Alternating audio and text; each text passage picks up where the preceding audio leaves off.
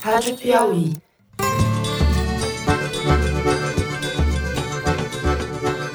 Olá, está começando mais um Foro de Teresina, o podcast de política da revista Piauí. É um ataque contra a imprensa livre, obviamente. Isso é, obviamente, uma retaliação pelo governo Bolsonaro. Nós nunca vamos ser intimidados. Eu, Fernando de Barros e Silva, divido a mesa do estúdio com meu amigo José Roberto de Toledo. Opa, Toledo. Opa! Se for ilegal, a gente vê lá na frente, mas que eu vi até agora, tá tudo legal com o Fábio, vai continuar, é um excelente profissional. Se fosse um porcaria, igual alguns que tem por aí, ninguém estaria criticando ele. E com Thaís Bilenque, diretamente de Brasília, do nosso estúdio em Brasília. Oi, Thaís. Oi, gente. As ideias contidas na frase são absolutamente perfeitas e eu assino embaixo delas. A similaridade para aí. Malu Gaspar está fazendo uma apuração fora do Rio de Janeiro e não participa hoje do programa. Semana que vem ela está de volta. A gente abre o programa de hoje falando de justiça, liberdade de imprensa e segurança pública, tudo isso no primeiro bloco. Nós vamos falar da participação do ministro Sérgio Moro no programa Roda Viva da TV Cultura e da denúncia de um procurador da República contra o jornalista Glenn Greenwald. No segundo bloco, nós vamos falar dos negócios nebulosos, na verdade claríssimos, do secretário de comunicação do governo Fábio Weingarten e por fim, no terceiro bloco, a gente vai falar do menino Goebbels, da demissão de Roberto Alvim, da Secretaria de Cultura, e da nomeação provisória, por enquanto, de Regina Duarte para o cargo e tudo que está envolvido nessa questão. É isso, vem com a gente.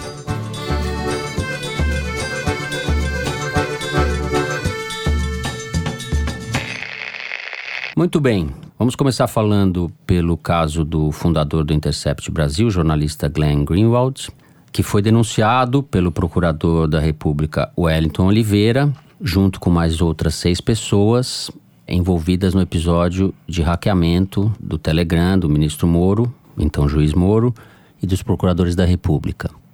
O Glenn não estava sendo investigado. Há uma liminar do ministro do Supremo Gilmar Mendes proibindo que ele seja investigado em defesa da liberdade de imprensa, enfim, atendendo a um mandamento da Constituição. O jornalista não é obrigado a entregar suas fontes. E, no entanto, o Greenwald está sendo denunciado por esse procurador.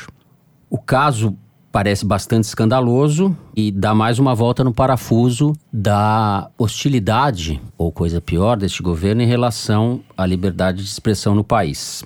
Toledo, por onde nós vamos começar? Você pode dar um pouco a ficha, a trajetória desse procurador? Primeiro eu vou falar o que ele fez, depois eu vou contar de onde ele vem. Na terça-feira pela manhã, o procurador Wellington Oliveira apresentou denúncia contra o jornalista Glenn Greenwald por associação criminosa para invasão de equipamentos de comunicação e interceptação ilegal de comunicações.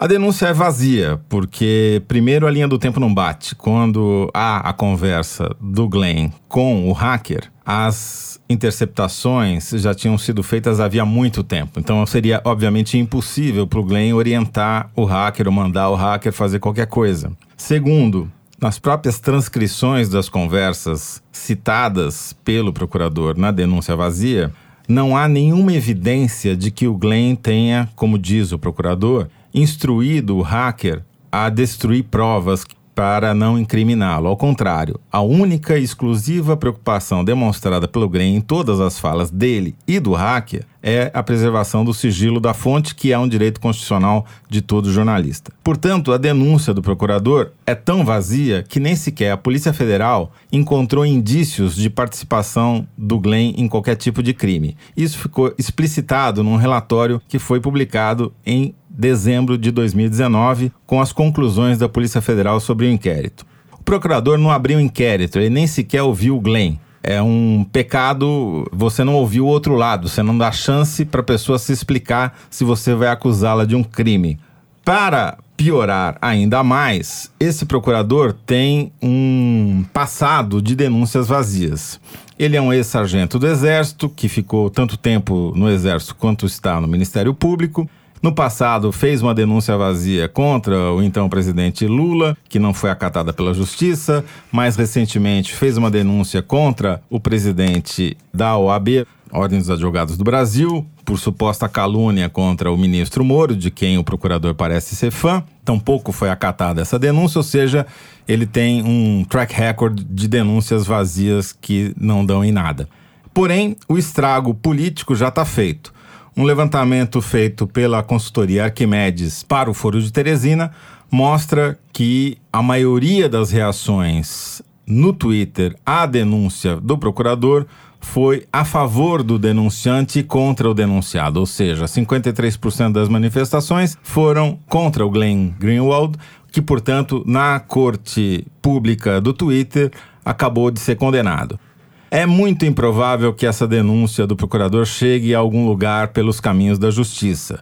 O ministro do Supremo, como o ministro Marco Aurélio, já falou que a denúncia é vazia, então é muito improvável que, chegando num tribunal superior, essa denúncia prospere. O problema é o estrago que ela provoca. Ela se dá num quadro de ataques subreptícios mais do que subreptícios, constantes e diários, sucessivos, né? sucessivos né? e crescentes desse governo à imprensa. É um presidente que fez mais de 100 ataques à imprensa, segundo um levantamento da Federação Nacional dos Jornalistas. O presidente fez mais um ataque aos jornalistas ao ironizar o próprio relatório no qual fica constatada seu pouco respeito ao exercício da liberdade de expressão e disse ainda que não daria mais entrevista aos jornalistas enquanto esse relatório tivesse na mesa. Ou seja, ele faz chantagem, xinga jornalista, manda jornalista calar a boca, e é nesse quadro, nesse pano de fundo, que aparece essa manifestação desse procurador que, como eu disse, judicialmente não vai dar em nada, mas politicamente já fez o estrago. Não sei se era objetivo ou não, pouco importa. O fato é que foi um ataque à liberdade de expressão e ao direito à informação. Isso vem beneficiar quem? Vem beneficiar uh, o presidente da República? Não creio. Mas vai beneficiar o ministro Moro, porque esse procurador já defendeu o Moro contra o presidente da OAB e, obviamente, essa ação desse procurador nesse momento é uma revanche, é uma vingança contra o trabalho que o Intercept fez, eh, mostrando, expondo como o ministro Moro pilotou à distância a investigação do Ministério Público. Thaís. Uma coisa que me chama a atenção nesse caso do Glenn é que a repercussão foi gigantesca, obviamente. O Glenn Greenwald é um jornalista americano, já ganhou o Pulitzer, um dos principais prêmios. Então, portanto, a repercussão foi enorme.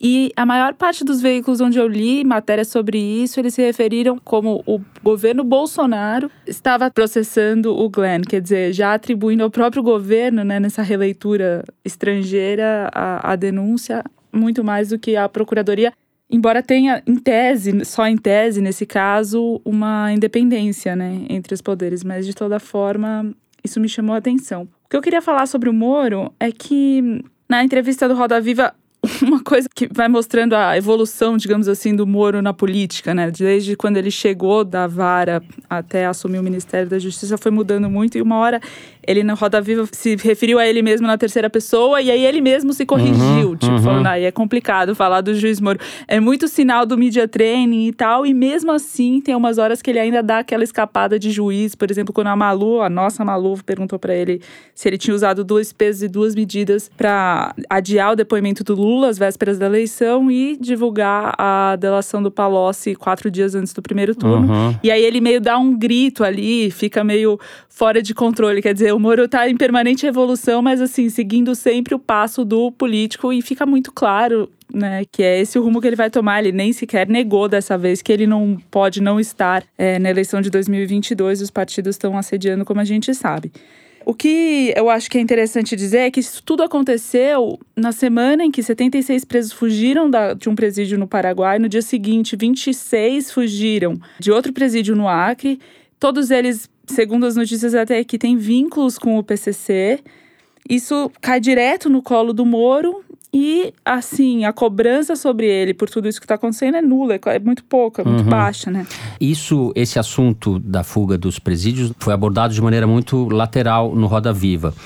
A minha impressão de que o programa é um daqueles casos raros em que os dois lados, de alguma maneira, saem fortalecidos. Ou são os dois lados, o jornalismo e o entrevistado. O Moro saiu pela tangente em várias perguntas, tergiversou. Ele tem uma clara dificuldade de se equilibrar entre a imagem do herói nacional que combateu a corrupção e pôs os poderosos na cadeia, e o ministro que é conivente com escândalos de corrupção do governo do qual ele participa e afrontas à democracia. É né? um governo que tem essas duas características bastante evidentes. No entanto, para o público dele, ele vende muito bem o seu peixe. Eu até conversei com a Malu depois do programa e ela falou que no final do programa você parecia ter um candidato a presidente ali nos bastidores. Depois você acaba o programa com a sensação nítida de que ali há um candidato à presidência, eu concordo com isso. Ele foi muito tietado nos bastidores por funcionários da TV Cultura, gente querendo tirar selfie, se aproximar dele, etc, etc.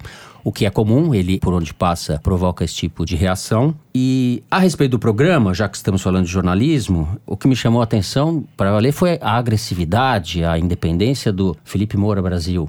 Perguntas incisivas, né? constrangedoras. Eu estou falando disso porque há aí um problema. O Moura Brasil é um jornalista, diretor da, da Rádio Jovem Pan, claramente associado ao governo, claramente favorável ao governo, que destoou dos demais jornalistas, né? Ele destoava, ele parecia um corpo estranho, inclusive ele foi apagado ao longo do programa. Ele, né? ele foi se desmanchando e teve uma participação pífia. Se você convida um, um jornalista como ele, sob qual pretexto você não convida, por exemplo, o jornalista do Intercept, que foi o órgão de imprensa, seja um órgão ativista ou não, eles têm uma característica de ativismo inegável, e acho que nem eles rejeitariam esse rótulo, mas eles são os responsáveis pela divulgação da notícia do vazamento das conversas do Moro com os procuradores. Eu acho que o programa mostrou uma diferença de comportamento, isso deve ter irritado o Bolsonaro. Pelas notícias que a gente está ouvindo, o Bolsonaro não gostou da participação do Moro. E de fato o Moro, em vários momentos, com um passo de se descolar do Bolsonaro e deixar transparecer que ele de alguma maneira pode ser maior que o Bolsonaro. O que ele mostrou, e isso deve ter incomodado o Bolsonaro e os bolsonaristas, é que você pode participar de um programa como esse, pode ser apertado sem ofender os jornalistas. Você pode não responder, pode ter diversar, pode fazer blá blá blá. Ele fez isso. Mas isso é do jogo. Cabe aos jornalistas falar: ó, o senhor não respondeu, eu, ah, eu não estou satisfeito, o senhor está fugindo da resposta, do que em alguns momentos foi feito. Então, essa diferença de comportamento entre o Moro e o Bolsonaro ficou bastante evidente. Toledo. O programa foi francamente favorável ao Moro do ponto de vista da repercussão. 68% das manifestações no Twitter, segundo o levantamento da Arquimedes, foram favoráveis ao ministro. Como sempre acontece, o Roda Viva é um programa talvez mais tradicional, programa de entrevistas da TV brasileira, mas é o programa mais bem montado a favor do entrevistado, porque basta ele virar a cadeira e deixar o jornalista ou o perguntador falando sozinho. Parece que o cara está numa panela de pressão, mas ele não está.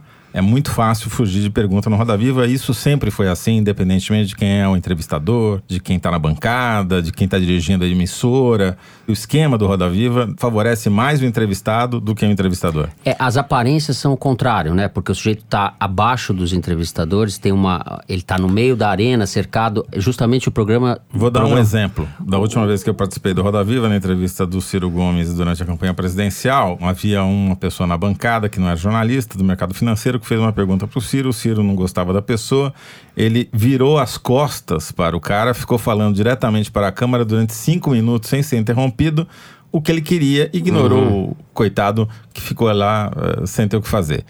Essa é a realidade do Roda Viva. O Roda Viva sempre é bom para o entrevistado. Foi bom até para o Bolsonaro durante a eleição. Vamos lembrar que ele ganhou projeção, a primeira grande projeção na mídia foi numa entrevista para o Roda Viva. Ele mudou de patamar nas pesquisas e foi amplamente favorável. Não que ele não tenha sido questionado durante a entrevista, foi, mas a entrevista acaba ajudando o entrevistado. Essa é uma semana, para resumir, excelente para o Moro, apesar de tudo. Porque a repercussão foi amplamente positiva, como o levantamento da Arquimedes mostra na entrevista do Roda Viva. O procurador se vingou do Intercept que havia denunciado a Lava Jato e o próprio Moro e ele se colocou como um agente político, acima do bem e do mal, e acima, inclusive, das eventuais ilegalidades que estejam ou venham a ser cometidas pelo governo Bolsonaro. A minha eh, interpretação dessa semana é que ele saiu muito mais candidato do que ele entrou, numa posição acima do que ele estava, que já era melhor do que a posição do Bolsonaro e que o conflito dele com o Bolsonaro vai ser inevitável. Porque, além de tudo, se não bastasse, ele comanda a Polícia Federal e tem acesso às informações sobre a investigação da morte da Marielle e sobre a, a participação das milícias, as milícias que são vizinhas da família Bolsonaro. Então, é inevitável para mim esse confronto. Isso foi abordado até durante a entrevista, ele foi indagado sobre isso, fugiu pela tangente, mas esse é o futuro que nos aguarda. E o Bolsonaro deve ficar com as barbas de molho se ele tivesse barbas. Para arrematar e marcar uma pequena diferença em relação ao meu amigo Toledo, eu acho que a recepção do programa favorável ao Moro revela mais a força do Moro do que a fragilidade do programa. Acho que esse episódio do Roda Viva foi, na média, bastante positivo do ponto de vista do jornalismo. Concordo com você que o entrevistado, se souber girar a cadeira e ignorar os entrevistadores, tende a se sair bem. Com isso, terminamos o primeiro bloco e no segundo vamos falar dos rolos de Fábio Weingarten, o homem da comunicação do governo Bolsonaro. Muito bem, no último dia 15, a Folha de São Paulo revelou que o chefe da Secretaria de Comunicação Social da Presidência, o empresário Fábio Weingarten, tem uma empresa, a FW Comunicação e Marketing, que recebe dinheiro de empresas contratadas pela Secom, que ele dirige. Ou seja, estamos diante de um caso clássico, transparente, de pessoa que está dos dois lados do balcão. Ele paga e ele recebe de volta. A Secom paga para as emissoras de TV, para agências de publicidade, e essas emissoras e agências contratam a empresa dele, que oferece um serviço conhecido como controle da concorrência, e ele recebe o dinheiro de volta. É uma espécie de escândalo, assim, de uma transparência bastante constrangedora. E eu me pergunto o que este sujeito está fazendo no cargo ainda, Thaís Bilenque. Pois é, no dia que saiu essa matéria, na terça-feira, e ele estava almoçando com ninguém mais, ninguém menos que o Alain dos Santos, que é aquele blogueiro do site Terça Livre, que é um site super bolsonarista e tal. E o Fábio não parava de gritar, falava que era um absurdo, que não dava, que não anda, que não dava, só dava para ouvir os gritos do Fábio, do Weingarten. Aí, bom, o Weingarten saiu às pressas, nem comeu nesse dia. Depois o Alan dos Santos falou que ele estava indignado por causa da própria matéria, e o próprio falou que não, que nem tinha visto a matéria ainda, que ele estava indignado com os petistas na administração, que não deixam a administração andar agora, né? Faz um ano que o governo Bolsonaro assumiu e a culpa é dos petistas. Mas, de toda forma, sobre o caso em si e a revelação, ele disse para mim que está disposto a sair da empresa, quer dizer, abrir mão do controle acionário. Ele tem 95% das ações da FW Comunicação, os outros 5% são da mãe dele. Vai passar para a mãe os 95%? Exatamente. Bom, ele não falou para quem que ele passaria, ele falou que estava disposto e que ele faria qualquer coisa que fosse necessária para acalmar os ânimos e baixar a poeira dessa situação e que se, por exemplo, a Comissão de Ética Pública da Presidência ou a AGU, a Advocacia Geral da União ou qualquer órgão que recomendasse que ele deixasse a empresa, ele faria isso imediatamente mas que renunciar ao cargo ele não estava disposto, que ele ficaria até o dia que o presidente mandasse ele ficar. Se o presidente mandasse ele sair, ele sairia. E ainda estava indignado com a possibilidade de ter que abrir mão do controle acionário da empresa. Ele falou assim: e aí, quando eu não estiver mais no governo, eu faço o quê? Não tem sentido isso. O cara que tem pretensão política, como faz? Eu não sou um bilionário, eu não vivo de juros, eu preciso trabalhar quando eu sair do governo. Eu vou pedir aqui para produção, produção, me dar um lencinho que eu tô chorando aqui já diante dessa essas lamúrias do Sr. Weingarten. Tô, eu tô comovido, Ele continuou nessa linha de defesa dele e tal, falando, enfim, que ele estava sendo injustiçado, que a matéria fazia muitas ilações e, enfim. Eu perguntei para ele o que, que ele quis dizer quando ele disse que as pontes de diálogo que ele, que as institutos e veículos de comunicação imaginavam que ele poderia fazer com o governo estavam explodidas. E também ele não quis ser muito objetivo, ele falou só que todos que acertaram abaixo da linha da cintura estariam rompidos com ele, mas assim, é, de uma forma muito subjetiva a resposta dele. O fato dele não cai, ter caído até agora, eu vejo nisso um componente dessa resistência do Bolsonaro de acatar também, de dar o braço a torcer quando tem denúncias de jornais, né, de veículos de comunicação profissionais. Bolsonaro resiste muito em mostrar que cedeu a algum apontamento grave feito por jornal. É. Fake news de vocês. Toledo, você conhece bem esse personagem, afinal, o site da Piauí, acho que foi o primeiro a publicar, durante a campanha ainda do Bolsonaro, Temos essa culpa. que este rapaz, digamos assim, Botamos já vai em idade o avançada. Fábio Weingarten em evidência ainda no comecinho da campanha presidencial, matéria do Ricardo Lessa. O Fábio Weingarten tem uma empresa que faz monitoramento de mídia para dizer para os anunciantes e para as agências de publicidade se de fato a veiculação dos anúncios que eles contrataram foi feita do jeito que eles pagaram. Né? É uma espécie de contraprova para saber se as empresas estão entregando aquilo que os anunciantes E ele mede a eficácia também desse não, anúncio? ele, ele conta anúncio. Basicamente, ele é um contador de anúncio, como muitas outras empresas no mercado, e só que ele tem contratos também de consultoria com essas empresas. Consultoria é aquela coisa que você pode cobrar um centavo ou um bilhão, nunca ninguém vai saber se vale ou não. Estamos no reino do impalpável. É, um ficcional, né? É bom, o Fábio Weingarten já tinha contratos com empresas como a Band, como a Record, como a Rede TV e com agências de publicidade como a Artplan. Curiosamente, por uma coincidência do destino, depois que ele assumiu a Secom, essas empresas passaram a receber mais dinheiro da Secom. Aumentou a participação delas no bolo publicitário do governo e o contrato da Artplan foi não apenas prorrogado, como recebeu um aditivo. Tudo coincidência, óbvio, né? Ninguém está dizendo que o secretário fez isso para beneficiar os seus clientes e que de alguma maneira ele vai receber isso na outra ponta quando os clientes pagarem a empresa que é dele e da mãe. Tanto que ele disse que não tem nada a ver com isso, porque ele nomeou um novo administrador para a empresa dele, quando assumiu a Secom, que por acaso esse administrador é irmão do braço direito dele, aonde? Na Secom. É, vamos dar o nome dos artistas aqui. Chama Fábio Lieberman, o sujeito que assumiu a empresa dele, e o irmão dele, o Sami Lieberman, é o adjunto dele, Weingarten, na Secom. É isso, né? Exatamente. Então a família Lieberman, também mais lenços, que agora também vou chorar pela família Lieberman. Agora, é, se nada disso fosse ilegal e tá para ser provado se de fato não é, é imoral. Obviamente imoral, porque tem o clássico conflito de interesses. Você não pode ordenar despesa para alguém que, de quem você recebe dinheiro. Isso está em qualquer manual, qualquer bom senso, qualquer pessoa com o mínimo de raciocínio. A desculpa que o Fábio dá à nossa brava Thaís Bilenque é absurda. Porque dane-se o que ele vai fazer depois do governo. Ninguém está preocupado, não é problema do público, o que o, o destino, que ele que quis assumir a função dele no governo.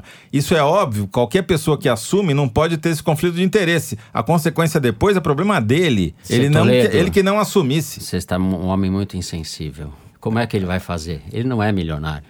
É. Se não é, porque é incompetente. E ele ainda, argumenta que é, os advogados dele instruíram, quando ele chegou ao governo, que ele tinha que sair da administração da empresa, mas não abrir mão das ações.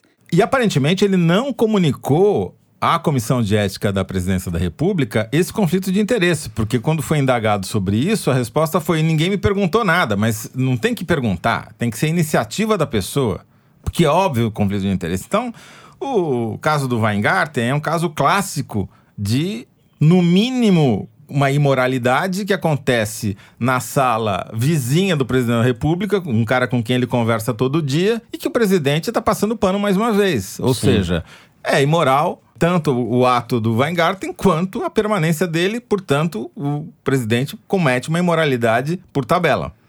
É, trata-se de um escândalo. A impunidade, a permanência dessa figura num cargo como esse, em qualquer cargo público seria grave, num cargo como esse, dentro do Palácio do Planalto, nessas circunstâncias, é, representa a desmoralização total do escândalo. É um escárnio. Não sei mais o que falar. Thaís, me ajuda. Vamos encerrar esse bloco. Acho que não tem muito o que dizer, assim.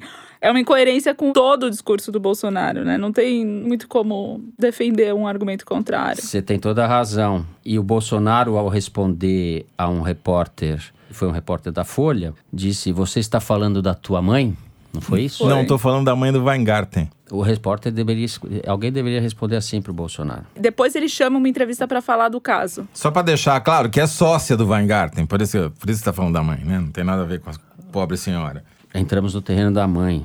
Bom, com isso a gente fica por aqui e vamos agora ao número da semana. É o Kinder Ovo do Luiz de Maza. Quando o Luiz de Maza nos apresenta um número que é publicado toda segunda-feira na seção Igualdades do site da Piauí e a gente discute ou se espanta. O que, que você vai fazer aprontar para nós hoje? Então, gente, o número da semana dessa vez é um conjunto vazio. É o seguinte: a seção Igualdades do site da Piauí, que serve de base para o número da semana, publicou nessa segunda-feira algumas comparações sobre o dinheiro que é gasto no Brasil com o pagamento de pensões para parentes de funcionários públicos do Executivo Federal. Essas comparações foram baseadas numa tabela de dados publicada pelo Ministério da Economia. Muito bem, a gente gravou o número da semana nessa quarta-feira, junto com o programa, tudo certo.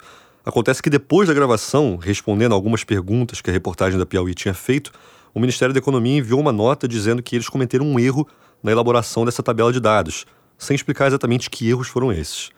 Bom, por isso, para não correr o risco de dar uma informação errada ou imprecisa, a gente achou melhor cortar o número da semana dessa vez. A gente pede desculpas e na semana que vem o quadro está de volta, como sempre. É isso, pessoal. Com isso, a gente vai para o terceiro bloco do programa para falar da demissão de Roberto Alvim, da Secretaria da Cultura. Bom, o caso é bastante conhecido, mas eu faço uma breve recapitulação. No último dia 16, o site da Secretaria de Cultura do Governo Federal publicou um vídeo em que o então chefe da pasta, o diretor de teatro Roberto Alvim, anunciava os valores destinados ao Prêmio Nacional das Artes. Nesse discurso, ele fez citações veladas ou não de Joseph Goebbels, que foi o ministro da propaganda de Hitler, ele citou um discurso de 1933, que a gente vai colocar um trecho agora, né? A arte brasileira da próxima década será heróica e será nacional. Será dotada de grande capacidade de envolvimento emocional e será igualmente imperativa, posto que profundamente vinculada às aspirações urgentes do nosso povo. Ou então não será nada. A repercussão foi imediata e mais ou menos generalizada. Houve na cúpula do Congresso, tanto o presidente do Senado como o presidente da Câmara se pronunciaram contra, no Supremo se pronunciou contra, a Confederação Israelita soltou uma nota, a Embaixada da Alemanha no Brasil soltou uma nota.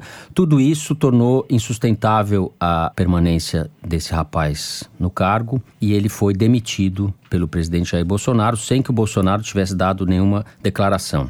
A minha questão, para a gente começar, e antes de falar da nomeação da Regina Duarte, não é tanto sobre a queda dele, mas o que levou um sujeito como ele até esse cargo. E o que significa a queda dele? Significa que vai haver um retrocesso em relação à concepção de política cultural que o governo vem adotando?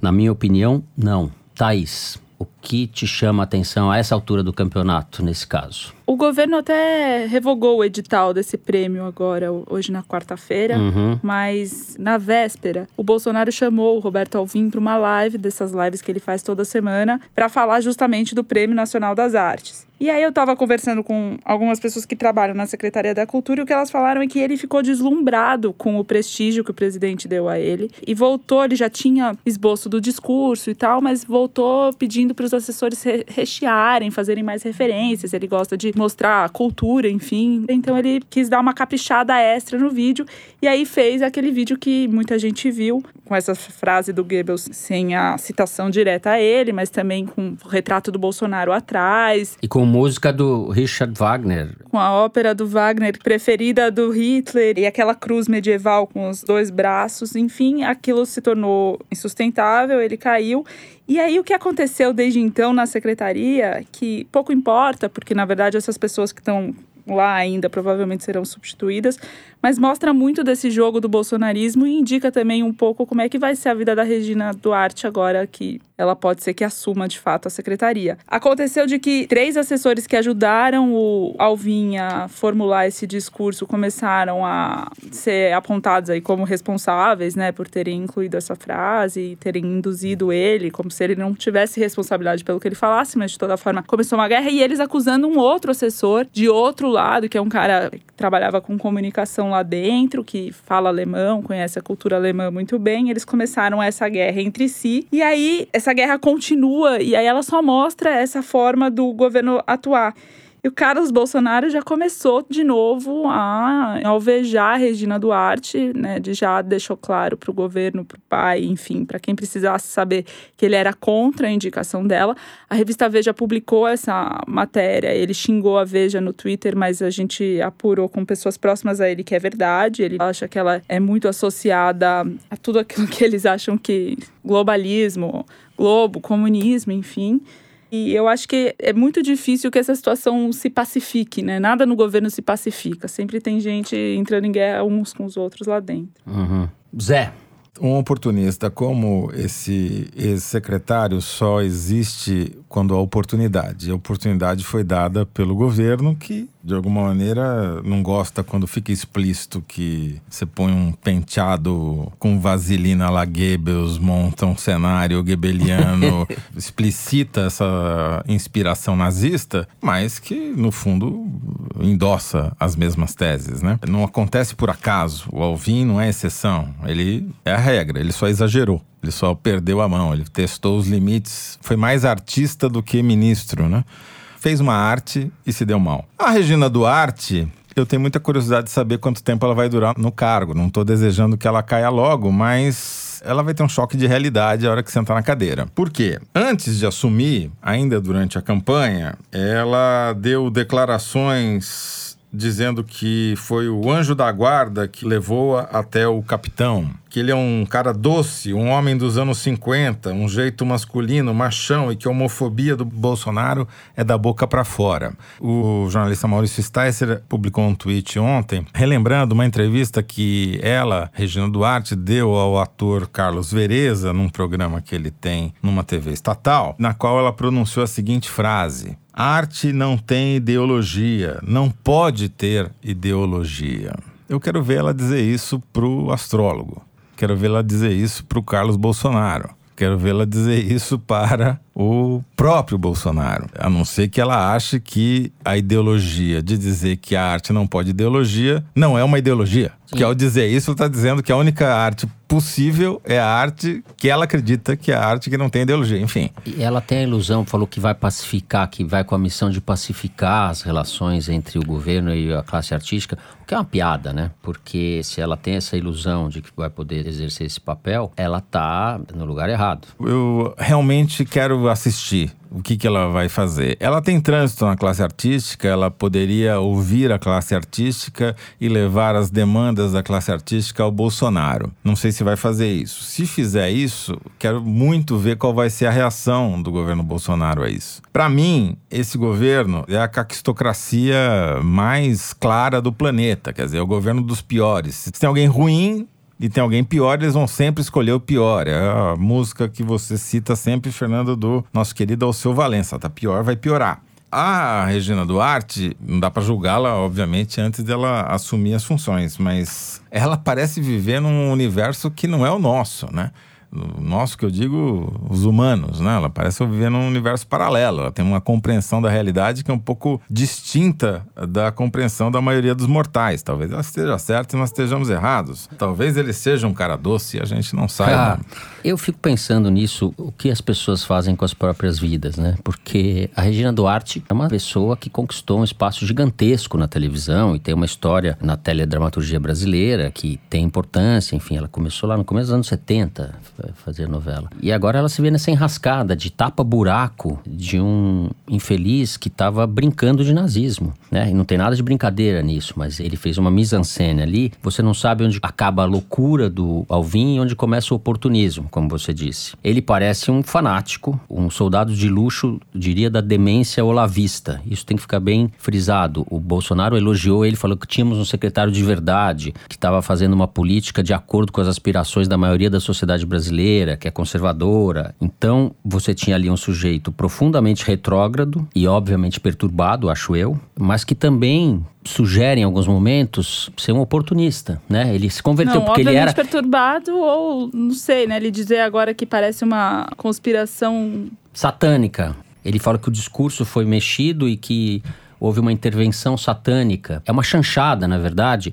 Isso mostra um pouco. Ele participava de uma chanchada, mas quis dar ares épicos para essa chanchada. O negócio dele, aquela gravidade, o Gumex no cabelo. Gumex, as novas gerações não sabem o que é, mas é Gumex é a coisa que você passa para ficar lisinha. Aquela Max coisa- não é nem do Gel. seu tempo, Não é, não é. Fernando. Gel. É gel.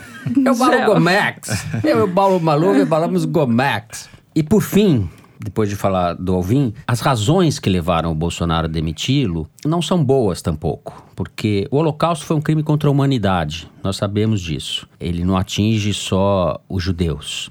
O Bolsonaro alegou, segundo relatos, ele disse a um deputado, que teve que demitir o sujeito depois de ter sido pressionado pelo general Heleno por respeito e amor a Israel. Ele não tem respeito e amor pelos direitos humanos, ele não tem respeito e amor contra atrocidades em geral, porque foi na sede do Clube Hebraica, se eu não me engano, Zé, durante a campanha, Foi, que ele Rio. falou que o quilombola pesava não sei quantas arrobas. Isso gerou na época inclusive, muita crítica e muito descontentamento, muito mal-estar na própria comunidade judaica, porque havia um grupo que convidou e pessoas que eram contra a participação do Bolsonaro ali. Então, a comunidade judaica está profundamente dividida e a gente tem que tomar bastante cuidado em relação a isso. Agora, eu acho que as razões que provocaram a queda do Alvin são, na cabeça do Bolsonaro, é uma coisa, não dá para comprar essa briga. Os princípios, os valores dele, as convicções, são as convicções que estavam encarnadas na figura do Alvin. E assim, acho, apesar do cancelamento do prêmio, assim continuará. O Bolsonaro quer transferir a Secretaria de Cultura para a presidência, né? Para ela não ficar na alçada de nenhum outro ministro e tal. Ela pode das duas uma, assim, ou ficar um pouco café com leite, né? Ficar menos exposta à guerra que é o governo, ou ser triturada rapidamente, né? Uhum. É, o que me espanta sempre é como há passador de pano para as maiores barbaridades que o governo comete. Como, por exemplo, quando o Alvin falou isso, logo surgiram aspas, analistas, fecha aspas, dizendo que, por exemplo, a política econômica não tem nada a ver com isso, que uma coisa é uma coisa, outra coisa é outra coisa. E daí eu fico lembrando sempre dos von Siemens, dos Krupp e de tantos empresários alemães que deram suporte e financiamento ao nazismo. Me lembro agora depois, não sei porquê, do nosso ministro Paulo Guedes em Davos, de onde o Bolsonaro fugiu, talvez por medo da Greta, dizendo que a culpa da devastação ambiental é dos pobres. Não sei, acho que essas coisas talvez em algum ponto subliminar da consciência dessas pessoas tenha uma ligação e explique por que, que elas estão desse lado. É. Como dizia o velho Adorno, pra gente encerrar, o nazismo sempre contou com a estupidez dos inteligentes.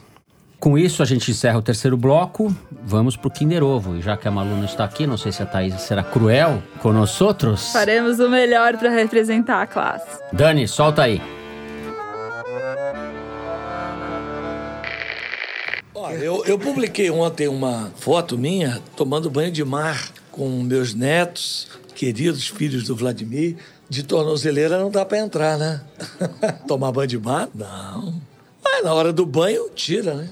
Você sabe que isso foi dito pelo general, perdão, pelo marechal Winston Churchill. Para as grandes batalhas, eu mando os meus melhores soldados. Conforme nós dissemos, Vladimir É o garotinho? vai representar o nosso grupo, poderá É o garotinho. né, ser candidato. Mas vamos dizer que, por algum motivo, o Vladimir não venha candidato. Eu quero dizer que eu sou o candidato. Pare as máquinas, Fernando Barros acertou, garotinho. Olha aí. São, são dois furos, né? Um furo seu, que é ven- vencendo assim, em 2020, parabéns e tal. Opa! E segundo, uma revelação, né? Que o Winston Churchill foi marechal. Isso é o Xuxo. Churchill. Churchill. Churchill. Eu vou dar a Não, ficha e- aqui. Ninguém sabia É. que ele não era nem militar. E nem que não podia entrar de tornezeleira eletrônica no mar também, né? Como é que faz daí? Essa parte foi simpática, ele falando. Anda. Antônio Garotinho, ex-governador do Rio, em entrevista à Rede Aurora, no último dia 14, como a gente ouviu, ele estava dizendo que pode se candidatar a prefeito de Campos dos Goitacazes. A produção nos lembra que ele começou a carreira como prefeito lá, no remoto ano de 1989, quando E- Fernando Collor foi eleito. Isso depois de Ele- estudar história, exercer a profissão de historiador, né? Quando foi quando ele revelou que o Winston Churchill era um marechal, não era primeiro-ministro. Quem? O Xuxo? O Churchill, desculpa, Churchill. Ô, Xuxo! Ô, Xuxo! Bom, como diria o Isso Xuxo, vamos para as cartas dos nossos ouvintes. Eu vou começar lendo uma mensagem que diz respeito justamente ao momento Kinder Ovo. O Rochester Araújo disse o seguinte: Ouvindo o Foro de Teresina, percebi um grave defeito em mim. Não consigo acertar um Kinder Ovo. Eu também tenho. Sou Isso não é pior... defeito, Aqui, nunca foi. agora, sou pior até que o Toledo. Capaz de não acertar nem o ronco do Teresino. O pior é que me considero um bom fisionomista. Mas, pelo visto, não sou um bom audionomista. Existe isso daí? Existe, chama surdez. Sur- Sacanagem com o Toledo, porque, Rochester, eu sou pior que o Toledo nesse negócio de Kinder Não Ovo. sei não, Hoje, agora você, né, em 2020 você tá melhor. É uma luta lamentável no Kinder Ovo esse ano. Tem uma aqui pra você, Fernando. É a da ouvinte Mari Fialho. Ela te marcou no Twitter e falou o seguinte: Eu não sei como a Malu conseguiu entrevistar o Sérgio Moro na bancada do Roda Viva. Na minha cabeça já viria logo a voz do Fernando dizendo que vai pedir escusas. Me pegou de surpresa a direção. Daqui a pouco a gente pede escusas. Bom, eu preciso ler aqui um desaforo de Teresina que eu recebi do Lucas de Abreu Maia, nosso colega jornalista, que foi colunista do site, inclusive, durante as eleições de 2018. Ele mandou um e-mail dizendo o seguinte: Caros, é óbvio que sou ouvinte assíduo do foro, caso contrário, não teria notado um erro tão pequeno. Mas no último episódio, o Toledo disse que o Brasil já era o segundo maior mercado da Netflix no mundo. Achei esse número estranho e fui verificar. De acordo com o último balanço da própria Netflix, o Brasil é o quarto maior mercado da empresa. Além de Estados Unidos, ainda estamos atrás do Reino Unido e da Austrália. Isso, claro, não muda o fato de que a Netflix ainda tem muito para crescer no Brasil. Num país de 200 milhões de pessoas, 8 milhões de assinaturas é comparativamente pouco. Obrigado, Lucas, pelo erro, você tem razão, mas na verdade já são 10 milhões e meio de assinantes da Netflix, mas continuamos em quarto lugar, porque na Austrália até os koalas têm assinatura da Netflix. Muito bem, aproveito o gancho do Toledo para ler outro desaforo que um ouvinte mandou para gente. O Marcelo Lataro escreveu o seguinte por e-mail: Eu queria apontar um equívoco no último episódio. A bispa Sônia Hernandes e seu conge Estevão Hernandes pertencem à Igreja Renascer em Cristo e não à Igreja Sara Nossa Terra, ambas concorrentes no mercado de evangélicos de classe média. Um grande abraço. É isso, a produção checou, nós erramos, está corrigido. Muito obrigado, Marcelo Lataro. Antes da gente terminar, queria ler uma brevíssima mensagem que chegou da Luísa Lisboa, que faz uma intriga animal, entendeu? Ela diz a seguinte: sou assinante do Foro de Teresina, sou assinante no sentido de que ela assina o feed do Foro de Teresina nos tocadores. Todavia, não entendo o significado desse pinguim. Olha, esse é um assunto meio tabu aqui, viu, Luiz? O pinguim já estava aqui muito antes do Teresino Jova Porco chegar. E ele é o mascote da revista. O Teresino é apenas um intruso que aparece aqui nas nossas gravações do Foro de Teresina, entendeu?